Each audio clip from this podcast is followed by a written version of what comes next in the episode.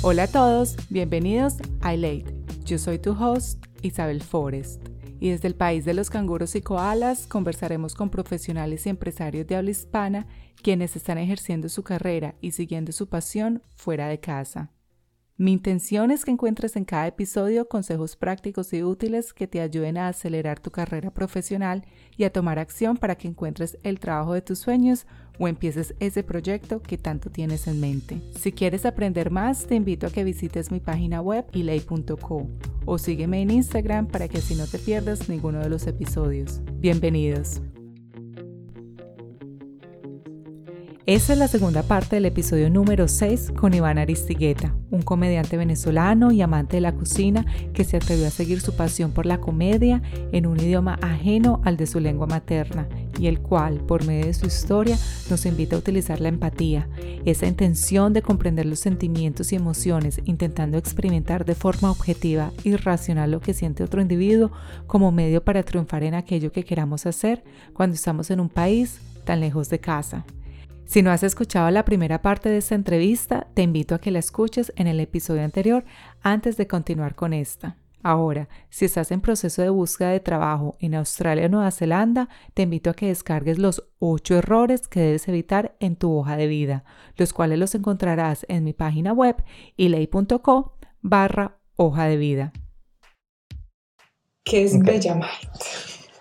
El Vegemite lo mencionan en la canción Down Under de Men at Work. I come from the land down under. Ah, Hay una parte que dice. Le tengo que parar bolas. Sí, sí. he just smiled and gave me a Vegemite sandwich.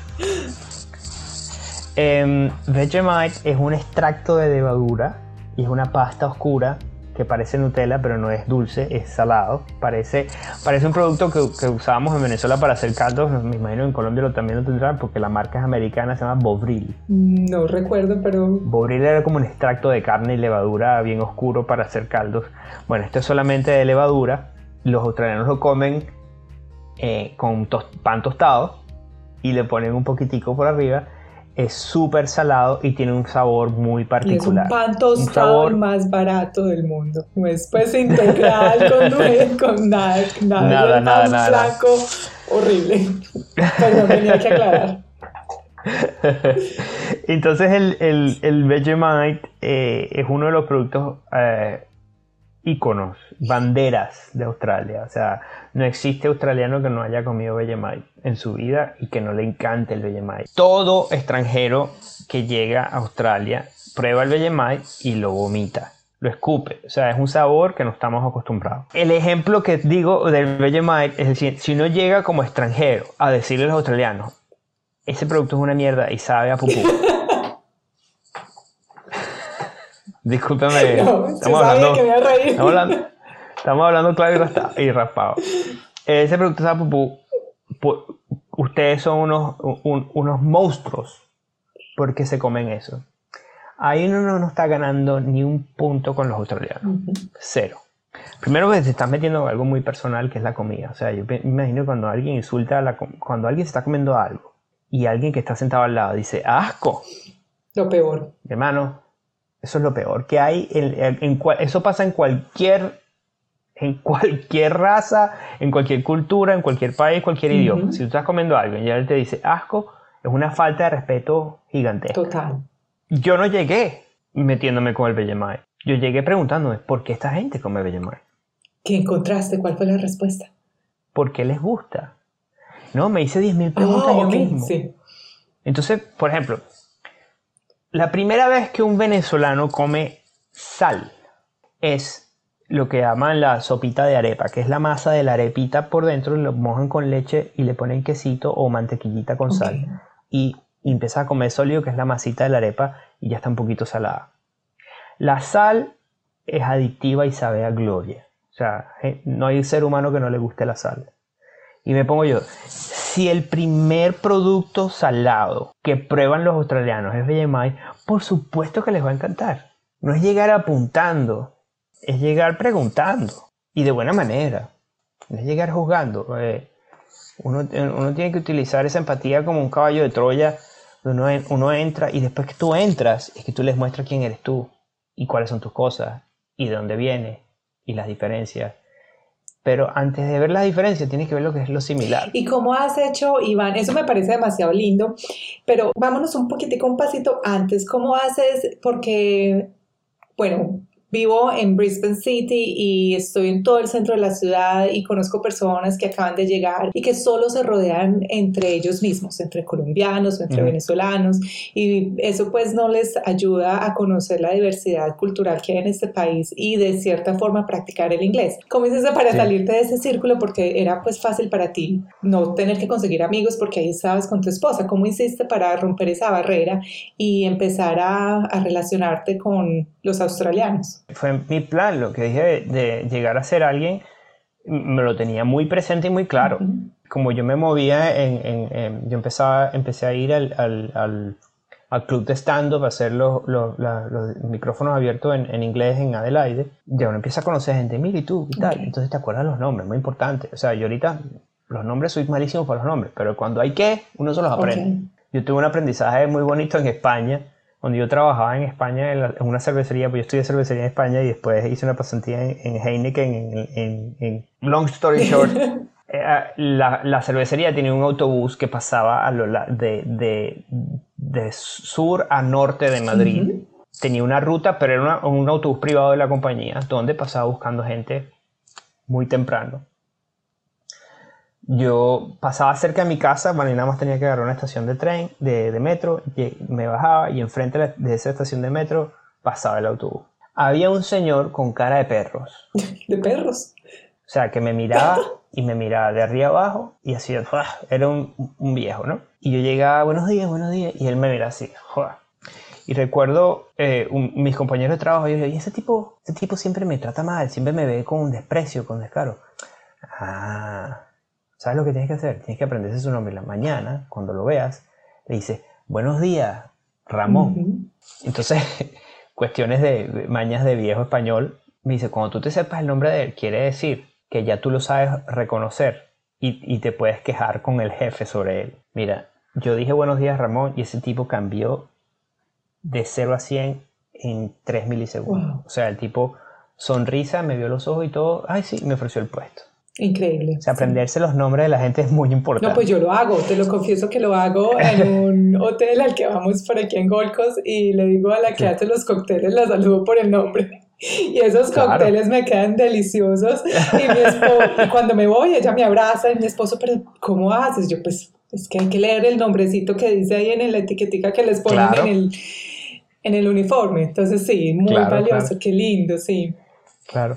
Em, bueno, yo empezaba a conocer a gente en el, club de comedia y como te dije, yo buqueaba cafés para hacer amigos. ¿Cómo así? ¿Reservabas cafés para hacer amigos? No, no, o sea, por ejemplo, eh, te conocí hoy, Isabel.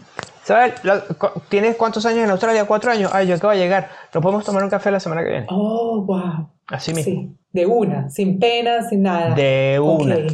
Y no era para, sin ningún interés de que no, es que Isabel trabaja en una compañía así asado y así puedo conseguir trabajo. Nada. Vamos a conocer a la persona y ayúdame que soy inmigrante. Por eso me aceptaste esta invitación tan rápido. claro. Sí. ¿Por qué no? Ayúdame que soy inmigrante. Y uno no sabe. Uno al final uno no sabe. Y la gente, la verdad es que se interesa mucho por la historia de uno. Yo tuve, yo cuando viví en Nueva Zelanda trabajé como mesera, cuando estaba haciendo mi, aprendiendo inglés. Y la gente es encantada con la historia de uno porque, bueno, de pronto porque fue hace mucho tiempo y no habían tantos latinos allá, pero son embelesados escuchando que uno es de Colombia, en tu caso de Venezuela, y genuinamente se interesan por uno. 100%, 100%. Sí. Y, y, ya yo empezaba a invitarlos a, a, no, a hacer parrilla en la casa. Ok.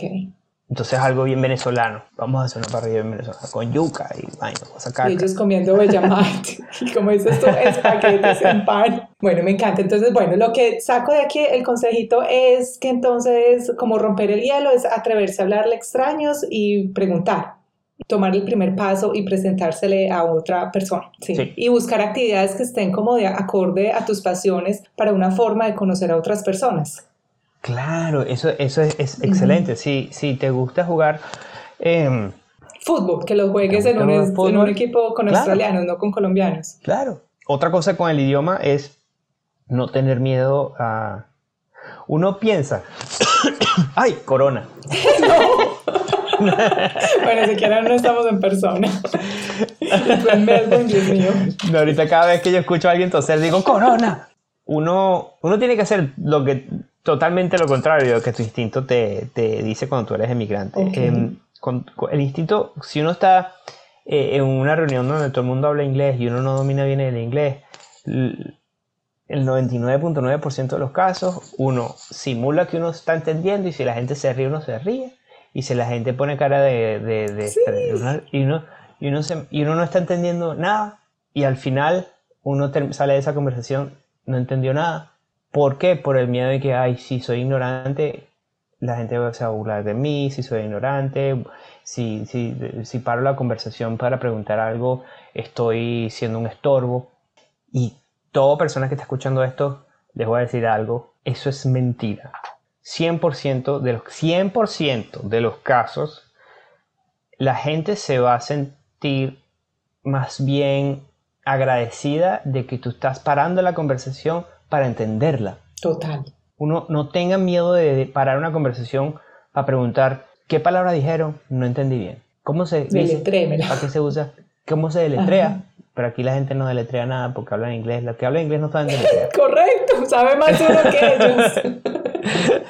Me pasa que nosotros, como, como nuestro idioma castellano, eh, somos muy visuales porque la letra y el sonido, entonces nosotros aprendemos nosotros aprendemos inglés fonéticamente en español y después aprendemos cómo decirlo en inglés. Correcto.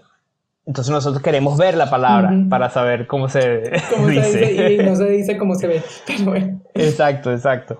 Eh, y más bien e, ese momento va, más bien va a ampliar la conversación y hacer la conversación más, más rica. Porque la todo el mundo, y vuelvo al punto de, de la entrevista de trabajo o de la primera cita, la gente agradece cuando uno tiene interés. Claro, y que te pregunten. Iván, con esto que estás diciendo, voy a esa pregunta que, bueno, yo casi me orino de la risa cuando lo escuché en el Powerhouse, en tu, en tu show que se llama The Fourth Floor, el cuarto piso, el cual te va a hacer propaganda, el cual está a la venta en estos momentos en tu página web, que es ivancomedy.com.au. Haces reír demasiados a muchos cuando tocas el tema de las preposiciones en inglés. Me gustaría que nos explicaras la diferencia para todos nosotros los latinos y, los de, y las personas de habla eh, hispana, la diferencia entre in, on, at, con en. Y bueno, ya tú verás si lo haces en forma jocosa o académica. Ay. Eh, el ejemplo que yo utilizo es un, un, trío, ¿no? Sí, es que por eso te digo que lo puedes hacer jocoso o académico.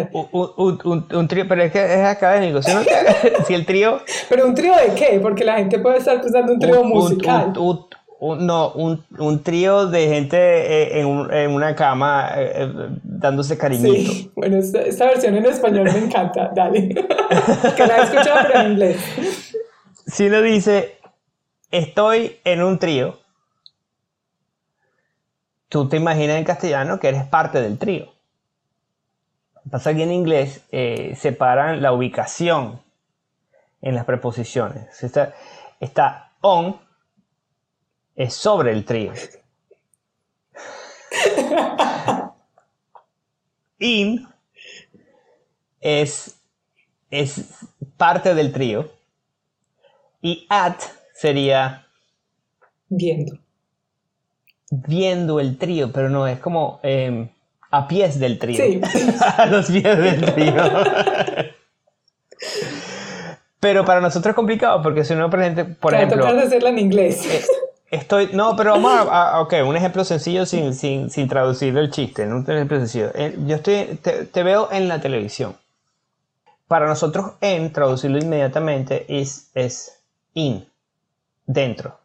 Eso es Em, los australianos, los eh, americanos, ingleses, los de habla inglesa, eh, eh, es I see you on the telly. No te sé decir, no te sé decir por qué carrizo dicen on the telly en vez de in the telly. Porque para nosotros estás dentro. De la, telly es un, tiene una pantalla y estás detrás de la pantalla, estás dentro. No estás on the telly, pero para ellos estás sobre la pantalla, no detrás de la pantalla. Y es algo muy complicado. Hay, hay reglas, hay reglas, eh, sí, hay, hay eh, tú pones reglas de las preposiciones de, en, en, inglés y tienes que si un triángulo está on, at, in, over. Otras cosas la de falling over y falling off. Yo hago como dices tú en tu show, yo tiro. Yo tiro la pelota a ver cuál funciona o lo que me diga. lanzas una opción a ver. Lo que me diga Grammarly. eh, Iván, en tus shows también tocas mucho, mucho, hablas mucho de la idiosincrasia australiana. ¿Qué es lo que más te, te impacta de los australianos o de esta de por acá? Me impacta mucho su sentido del humor. Su sentido del humor es excelente. El australiano se ríe mucho de sí mismo porque tiene algo. Yo no sé si esta, esto lo tenemos en Venezuela. Yo creo que no, porque por algo veo alguna diferencia el australiano em, lo que llaman el, el, Tall Poppy Syndrome. Oh, yeah. Tall Poppy Syndrome es, por cierto, la primera vez que... Ah, este Tall Poppy Syndrome. Ajá. Síndrome de la mascota alta. Ajá, aquí, aquí viene, aquí viene un, problema eh, que yo tuve por muchos años sin saber y aquí viene porque uno tiene que preguntar. Ok. Yo toda la vida escuché Poppy de perrito. Ah, no es. No. Es Poppy de amapola. Mm. Oh my God. Ok. Resulta que el síndrome, las amapolas son unas flores que crecen, que el tallo es largo y la florecita queda justo sobre el tallo. Cada tallo tiene su flor, no es un tallo con varias flores. Si tú haces, eh, eh, si tienes una siembra de amapola, la amapola que, se, que es más alta que las demás la cortan para que todas se vean parejitas. Entonces lo llaman Tall Poppy Syndrome porque en Australia no le gusta que alguien no juegue en equipo. Ajá. No le gusta el que se las da y que sabe más, lo cortan. Y es algo que tiene muchos años en este país, hasta que por muy eh, progresista que seas y, mente moderna, algo de eso tienen los australianos. Eso es algo que me llama mucho la atención porque em, más bien en, cultura americana, norte y suramericana, em, más bien hay como una admiración por el, que resalta, que es diferente. Sí. Después de yo haber pensado esto, vi, vi un, video de, de Stephen Fry, Stephen Fry, que es uno de los, de los, de los humoristas, actores, eh, pensadores, autores, novelistas de, Inglaterra más, más laureados, Stephen Fry. Eh, y él, vi una entrevista donde él le pregunta cuál es la diferencia entre el humor americano y el humor británico. Y hace una explicación excelente. Eh, él dice que en Estados Unidos, y yo creo que en el resto de América tenemos mucha influencia americana de, Estados Unidos. También tenemos nuestras cosas españolas y portuguesas y, y, nativas indígenas, pero tenemos mucha influencia pop eh, de Estados Unidos. Em, si tú vas, el tipo dice, si tú vas a una librería en Estados Unidos, vas a ver un, pasillo lleno, enorme, de libros de autoayuda. Porque la cultura americana es sobre mejorarte a ti mismo y ser mejor que los demás y ser ejemplo de los demás y ser el líder. Tienes que ser el líder, el que rompe el molde, el que hace las cosas diferentes. Eres el, el prom queen y el prom king eres eh, el, quarterback, eres el popular guy, eres el, todas esas... Y que lo ve eh, uno pues en las películas como tal. Exactamente. En Venezuela está, está el, que es más pavo. Sí.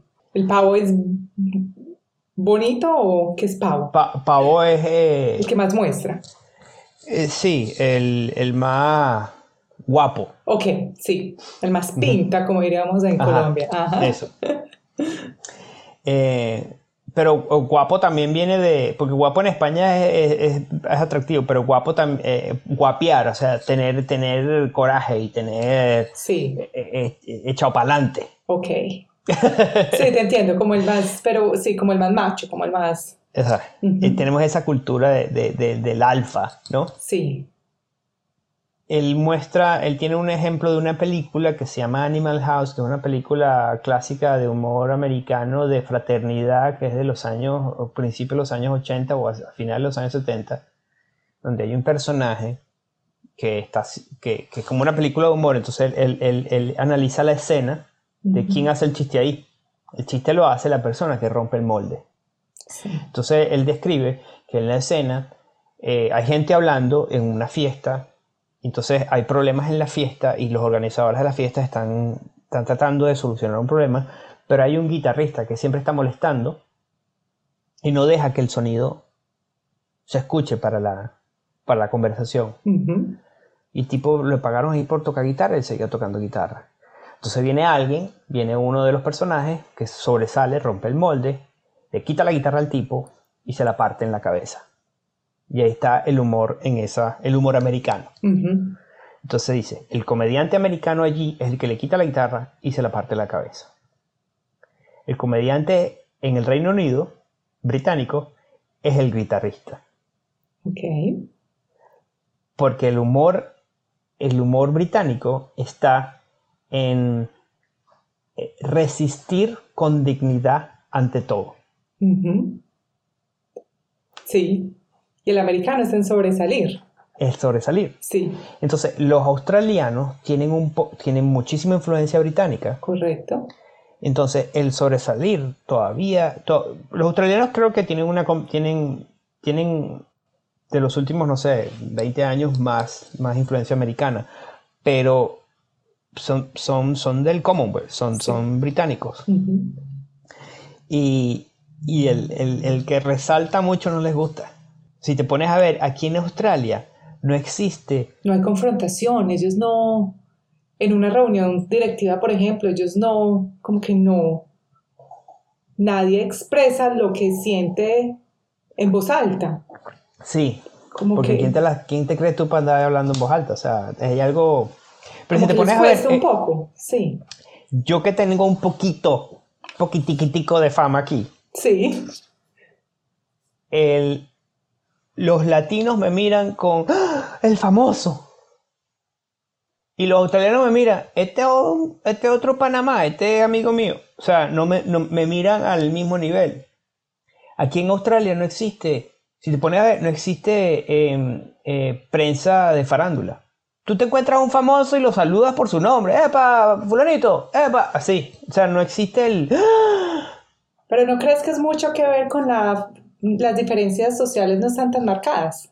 Porque... Mm, no sé, podría ser. Pues clase baja sí la hay y, ahí, y la clase rica pues también la hay, pero no es como tan marcada. Porque, claro, en nuestro país si eres famoso eres millonario, aquí no. Exacto. Mírame a mí. y estoy pelando. Pero es porque estás en cuarentena. sí. Pero tú llenas arenas, entonces no. que salgas en televisión no es sinónimo de que tengas plata. Para nada. Y que seas locutor de radio parece que tampoco. Y bueno, que hagas un podcast menos, pero no me sí. Pero eso te llama mucho la atención, que sean, que es más como les gusta el trabajo en equipo. Y sí, te parece que es muy característico de, de ellos. Sí, sí. Iván, ¿qué, ¿a qué renunciaste cuando decidiste hacer comedia en inglés y qué conquistaste? Mm. ¿A qué renuncié? Nunca lo he visto así. Ok. Había que hacerlo ya, o sea, era parte del plan. cuando vi que yo podía ganar dinero, de hecho, yo me gané una competencia eh, antes del año. Ok. Eso te lo pregunto por el, de pronto más como por mi experiencia personal, pues no soy comediante, pero hago mercadeo y hacer mercadeo en inglés es difícil. Bueno, cualquier profesión lo sería, pero el expresarte en inglés es difícil.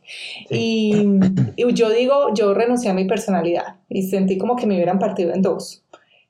Hay algo en ti que cambió al hablar en inglés, al hacer este hobby que tenías en Venezuela en español y ahora hacerlo en inglés? ¿O no te sientes así? ¿O nunca lo has sentido así? Mm.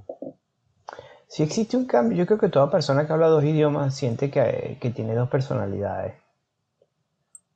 Eh, creo que es normal. Em, cuando la gente a mí me pregunta si el sentido del humor cambia, me dice, ¿cómo haces tú para hacer reír a la gente si el humor aquí es tan diferente a en Venezuela y eso? Yo digo, no es diferente. O sea, para mí el sentido del humor es el mismo en, es, un, solo sentido. O sea, no. Uno que estudia humor, eh, un chiste, para tú un chiste, tú tienes, está en dos partes: crear tensión y liberar tensión. Punto. Mi, mi, argumento para decirle a la gente que el sentido del humor es el mismo, yo digo, mira, por alguna razón, series como Friends fueron traducidas a muchísimos idiomas y, se vieron en todo el mundo. Y funcionaron.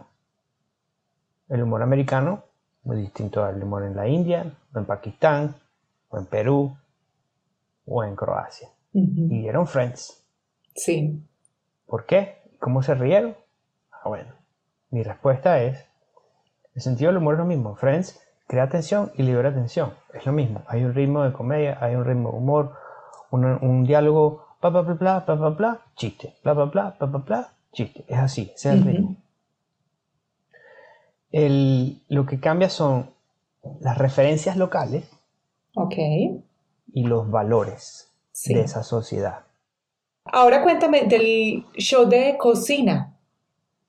Show de cocina. Ya, em, ya, entiendo por qué lo haces, porque es que en realidad lo estudiaste, pues eres técnico En, en, el área de la, de la, alimentación. Bueno, yo comencé primero con la necesidad de, de, crear contenido online, que, que, es algo que hay que. Sí. sobre todo si, si estás en, en, mi mundo. Y yo quería hacer algo bien personal y no, no quería hacer cosas por, por hacerlas, ¿no? Yo siempre he querido tener un programa de cocina, siempre. Yo desde niño chiquitico eh, quería, me veía en la televisión cocinando. Ok. Y dije, bueno, va. en ese momento tenía la plata para hacerlo bien, le pagué un productor, le pagué a alguien que sabe usar cámaras y editar. Hice eh, seis capítulos que están en YouTube, que se llama, el show se llama About This Much. The most inaccurate cooking show on the web. O sea que este show no empezó por por la pandemia, no es el resultado de la pandemia. No, comenzó antes. Comenzó antes, ok. El resultado de la pandemia es el show en vivo. Ok, el cuando Entonces, por necesidad de plata, y de verdad si me están escuchando y, les llama la atención, por favor, vengan. Yo voy a dejar todos los links en la descripción de este, gracias, gracias. De este podcast.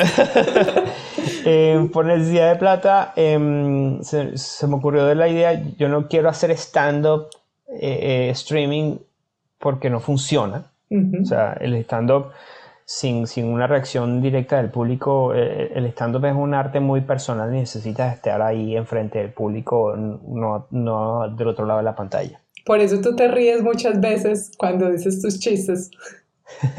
claro, uno necesita ese ritmo. Sí. Em, el,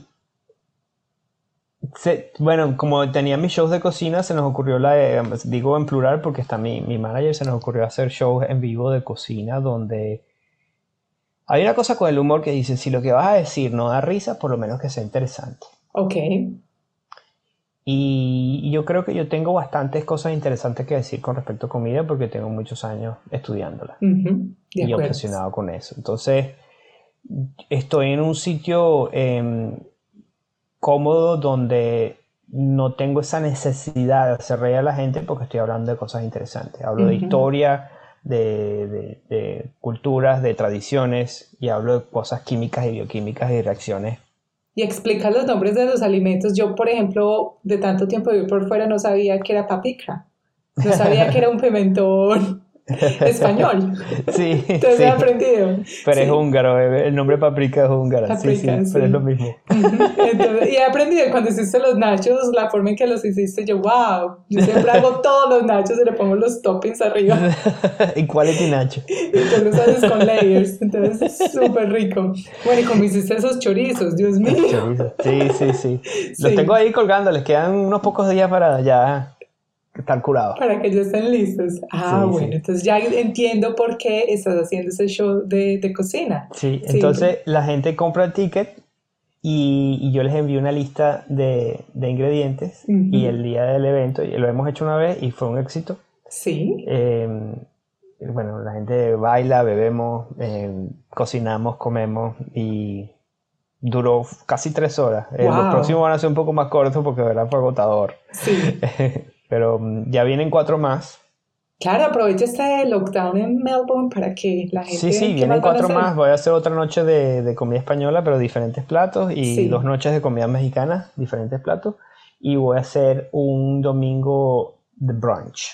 ¡Ah, qué bien! Para la mexicana voy a estar ahí porque me encanta la comida mexicana. Hay, dos, eh, un día es de tostadas y ceviche y otro día es, tacos. ¿Cuándo es de la mexicana?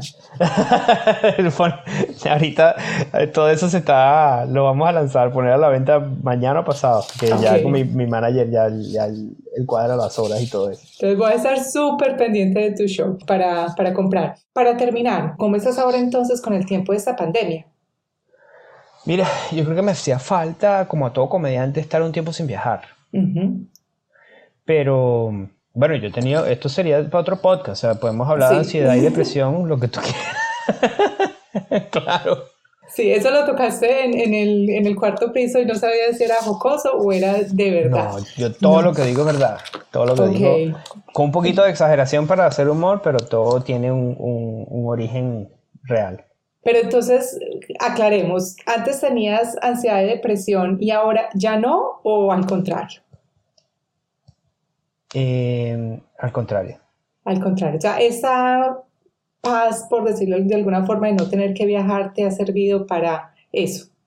No, no, perdón. Em, porque a mí los problemas de ansiedad, eh, te digo, todos los cambios fuertes dan ansiedad. O sea, una emigración da ansiedad y después de la emigración tuve un divorcio. O sea, son y después de eso viví sin casa, porque lo quise, por decisión propia, pero también es una falta, mm, se me fue la mano, estuve mucho tiempo sin casa, pero bueno, ahorré bastante plata. Sí. Em, estos tiempos de pandemia me han ayudado a, a sentarme y a confrontar la ansiedad o la depresión. Porque cuando uno está muy ocupado, uno sigue con el acelerador pegado y sigue con ansiedad y depresión, pero tienes esas distracciones sociales de trabajo o lo que sea. Claro. Pero estos momentos de, de introspección obligada, forzada sí. por la pandemia, es el momento donde, uno tiene que aprovechar para, para observar y para trabajar. Yo sigo, yo, yo comencé justo antes de la pandemia y con un psiquiatra nuevo y ha sido un éxito y cayó la pandemia y empezamos a seguir, nos seguimos viendo por, por, por FaceTime. Y, y me ha ido muy bien porque son momentos donde yo me he dado cuenta, yo antes pensaba que mi ansiedad era por, por algo muy terrible y de repente me ha dado un ataque de ansiedad por, por unas cosas muy sencillas y digo, ¿qué está pasando aquí? Wow, Iván, increíble porque uno te ve lleno de esa confianza en las tarimas y... Es que ese es mi happy place. Wow. Y de hecho hay varios comediantes que sufren de eso. Sí, sí. Eh, no, es algo, no es algo raro, pues que personas que demuestran tanta alegría tengan esas confrontaciones internas. No, no, yo creo, bueno, yo creo que a la gente le gusta el, cuento del, payaso triste, ¿no? Eh, y eso no es así. Yo creo que todos, eh, cualquier padre, madre que tenga un trabajo difícil y tres hijos y preocupaciones, puede estar igualito y puede ser una persona muy jocosa igual. O sea, no, eso yo no creo que sea... Lo que sí te podría decir, que eso que...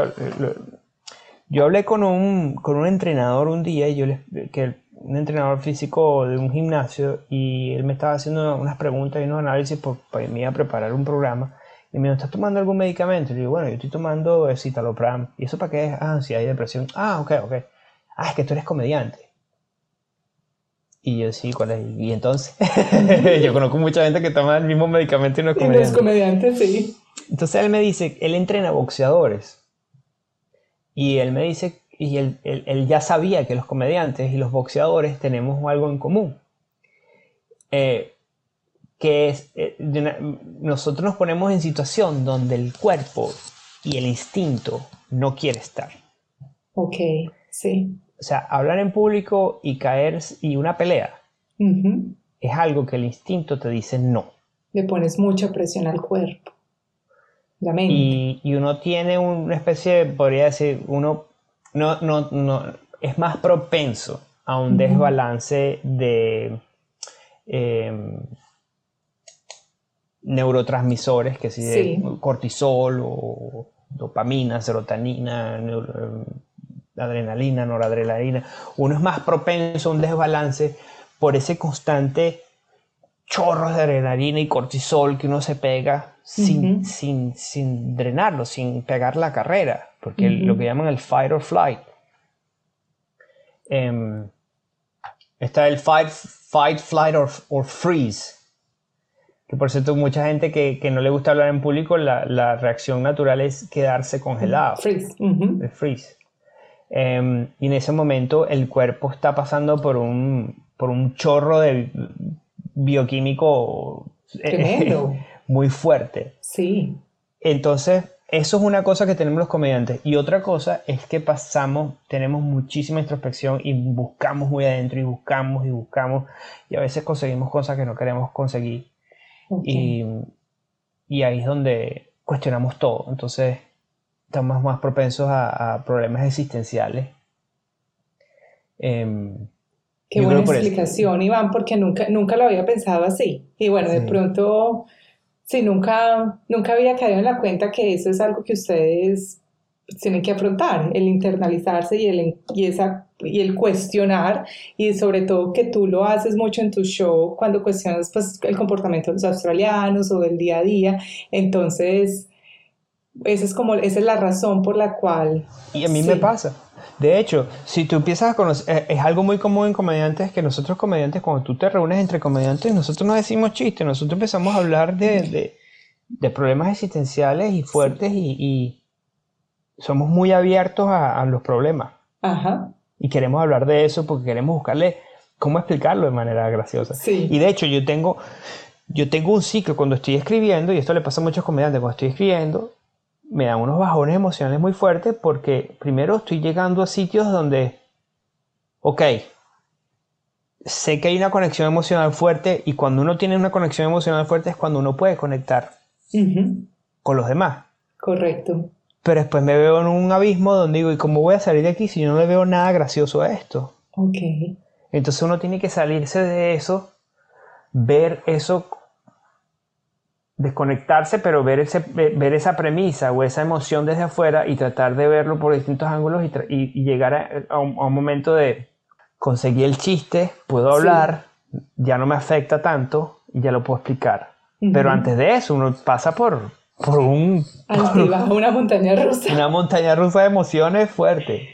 Ya. Iván, bueno, no, yo sabía cuando iba a hacer este, esta entrevista contigo, pues yo le dije a mi esposo, puede ser que sea muy jocosa y tenga que editar toda mi risa o puede ser que sea que se vaya un poquito para la parte seria. Entonces yo creo que encontramos un balance muy chévere porque nos reímos, pero hablamos de temas muy interesantes. Qué bueno. Iván, fue un honor tenerte en mi podcast y por siempre estaré agradecida por tu tiempo y por compartirnos tu historia que sé que inspirará a muchos a ser fieles a sus sueños, así implique hablar en otro idioma. También te quiero decir que me encanta lo que haces, no solo porque nos haces reír, sino porque pones en alto la bandera de tu país, Venezuela, y por ende la de Latinoamérica y demuestras por medio de tu trabajo una cara amable y lo tenaces que somos. Ahora no solo seré una fan, sino que me convertiré en una influencer de tus shows, pues creo que los seres humanos nos tenemos que reír más y qué mejor que hacerlo que con tu humor. Muchas gracias por estar en mi show. Qué bonito Isabel, muchas gracias. Fue un placer, un placer, la pasé muy rico, gracias. Muchas gracias por acompañarnos en Elate y por compartirlo con todos aquellos que se puedan beneficiar de este contenido. Hasta pronto.